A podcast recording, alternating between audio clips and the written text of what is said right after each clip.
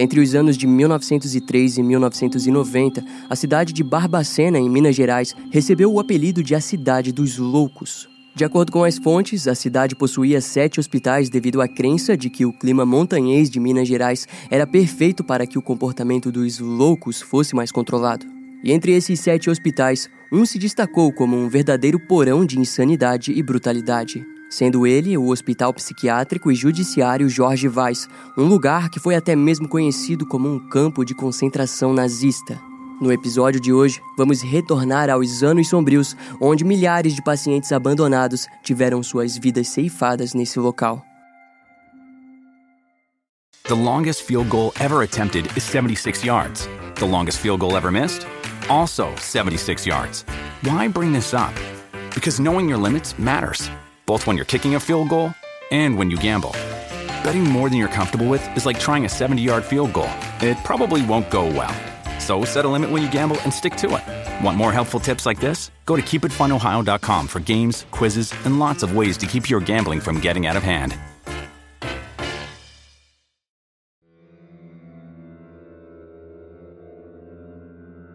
Em 1791, a cidade de Barbacena teve sua origem após a sua emancipação, perdendo assim o nome de Arraial da Igreja Nova. O nome de Barbacena significa cabana de bárbaro e por muito tempo foi regida pelo Visconde de Barbacena, que era visto como um nobre culto e inteligente. Até que em 1808 ele acabou sendo preso por Napoleão ao retornar para Portugal. Quase 100 anos depois, Barbacena perdeu a votação em ser escolhida para se tornar a nova capital do estado de Minas Gerais. Devido a isso, o governo estadual decidiu dar uma nova oportunidade para a cidade. O resultado foi a criação de um lugar com o princípio de dar assistência aos, entre aspas, alienados de Minas Gerais, que costumavam ser atendidos nos porões frios da Santa Casa. Em 1903, na propriedade de Joaquim Silvério dos Reis, foi estabelecido o Hospital Colônia, que possuía 200 leitos. Inicialmente, ele agiria como um hospital para tratar tuberculose, mas logo foi transformado em um hospital psiquiátrico. O seu primeiro diretor foi o Dr. Joaquim Antônio Dutra. Nos próximos anos, foi construído um cemitério chamado o Cemitério da Paz. Em seguida, surgiu o Hospital Psiquiátrico do Juqueri e da colônia Juliano Moreira. Desde sua criação, o local foi rapidamente preenchido por pessoas indesejadas e não essencialmente loucas. Como resultado, em menos de 60 anos, o local já contava com 5 mil pacientes. E as coisas ficaram ainda pior com a vinda da ditadura militar de 64. Com aquilo, os princípios que o hospital psiquiátrico deveria ter foram extintos. E um amontoado de pessoas visivelmente sãs e normais era enviado para o hospital. Houve um registro de pessoas homossexuais, mendigos e pessoas presas sem documentações enviadas para lá. Como também, entre os internados, estavam pessoas com deficiências físicas e intelectuais, alcoólatras, prostitutas e jovens considerados rebeldes. Boa parte dessas pessoas chegavam em Barbacena, vindas de outros locais do Brasil. Todas elas eram enviadas em trens com vagões recheados de pessoas presas. Além do mais, o hospital ficava bem em frente à linha ferroviária. A frequente chegada de novos pacientes deu origem à expressão trem de doido, Nitidamente, muitas pessoas enviadas para o hospital eram pessoas que precisavam ser descartadas de maneira limpa por motivos políticos ou por puro capricho de familiares. E aquilo resultou numa evidente superlotação. De acordo com algumas fontes, houve uma noite em específico que cerca de 17 pessoas morreram durante a madrugada em decorrência do frio e a ausência de recursos para se protegerem do clima montanhoso. Em 1975, vários estudantes faziam visitas a Minas Gerais devido à estridente popularidade que o hospital recebeu como sendo o maior do Brasil. Um deles foi um estudante de Belo Horizonte, o Everson Durães de Alckmin, de 23 anos. Ele relataria mais tarde que sofreu um grande choque quando entrou no local e viu uma menina de 12 anos dentro de uma cela. A pele da criança estava visivelmente machucada por conta do frio estridente que o hospital fazia. O Everson alegou que, na volta, acabou chorando diante a realidade nua e crua que observou. Em resultado, demorariam anos para que as pessoas entendessem as condições desumanas do local. E até lá, ser enviado para o dito hospital era sinônimo de morte. Não haviam remédios, roupas e nenhum tipo de cuidado médico adequado para os pacientes. Todos eles costumavam ficar despidos e defecavam em qualquer ponto do local. Alguns até mesmo comiam suas próprias fezes devido à falta de comida.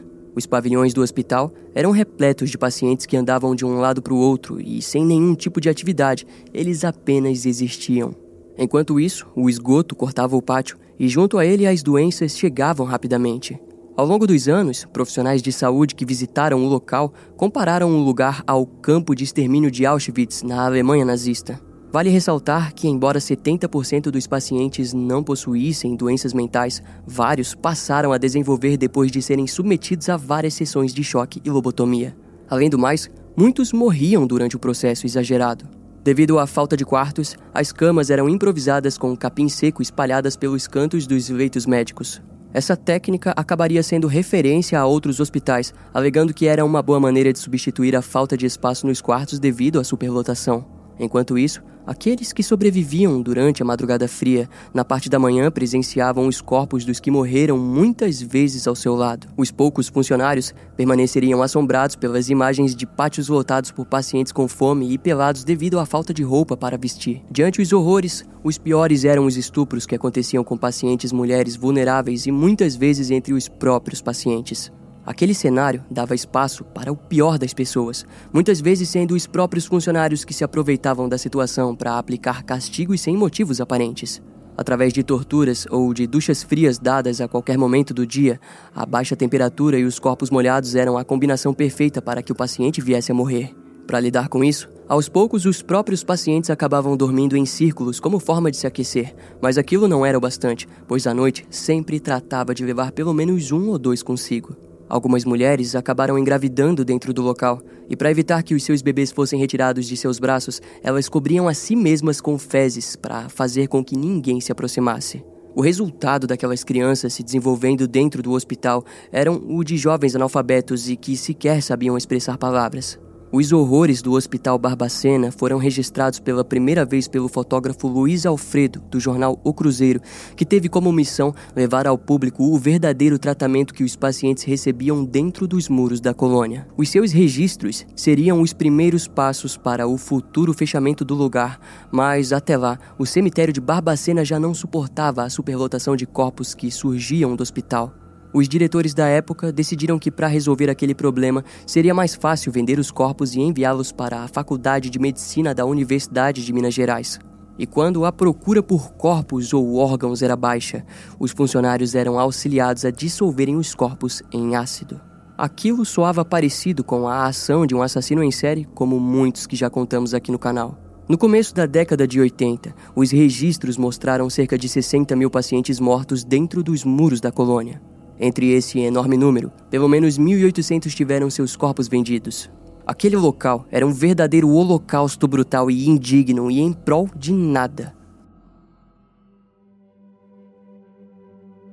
Embora tenhamos falado muito sobre o que acontecia dentro de Barbacena, vale ressaltar que a própria população se isolava daquelas pessoas. Isso mostra que o primeiro abandono e o tratamento desumano aconteceram pela própria sociedade brasileira. Por sorte, em 1980, o hospital foi fechado por determinação do Ministério Público devido às denúncias de maus tratos e violação de direitos humanos. Assim, ao longo dos anos houve a reforma da psiquiatria, onde a mudança no tratamento de doenças mentais apresentaria a reforma na maneira de tratar as pessoas doentes. Sendo o primeiro passo a humanização do tratamento psiquiátrico e a inclusão social dos pacientes de maneira leve e positiva. O Brasil se desenvolveu em uma grande amplitude, onde substituiu lugares como manicômios por lugares como centros de atenção psicossocial. No entanto, aos poucos, graças aos sobreviventes de Barbacena, os horrores passariam a ser conhecidos ao mundo. O fato de terem sobrevivido é visto como improvável, afinal, estamos falando de pessoas que resistiram à fome, frio e a atos sádicos. Mas um dos sobreviventes foi José Machado, que foi posto no hospital de Barbacena no ano de 1959, depois de ser acusado de envenenar uma pessoa. O homem foi preso injustamente e permaneceu no local por vários anos. Vários sobreviventes continuam internados, alguns diagnosticados com esquizofrenia e que são mantidos isolados. No ano de 1996, o Museu da Loucura foi aberto dentro dos arredores do Hospital Colônia de Barbacena, onde é possível ver vestígios da época de abandono e horror. A existência do museu costuma ser defendida por pessoas que acreditam que, por mais duro que seja, há motivos para se lembrar daqueles horrores e para que as vidas perdidas jamais sejam esquecidas. O desrespeito com a vida humana atualmente é suprimido por uma nova postura, uma verdadeira virada de página para o hospital que atualmente conta com pouco mais de 200 pacientes. Hoje, os pacientes mais antigos aproveitam os passeios pelo pátio onde fumam seus cigarros, que na época de suas prisões era visto como uma moeda de troca, algo capaz de trazer um pouco de conforto diante o medo da morte. Junto a isso, ainda há pacientes que costumam se arrastar pelo chão dos quartos devido ao costume da ausência de camas e cadeiras. Ainda hoje, todos os pacientes do hospital recebem tarefas e trabalhos não forçados. Tudo ocorre com naturalidade e em sua maioria os trabalhos são artesanais. Aparecida Silva, que entrou no hospital no ano de 1967, hoje ainda vive praticando suas conchas de retalho. Na época, ela foi presa apenas por ser cega, surda e muda. No geral, os acontecimentos em Barbacena servem para vermos de um fragmento no passado, onde as pessoas que sofriam de transtorno mental não tiveram chance de receber o tratamento oferecido nos dias de hoje.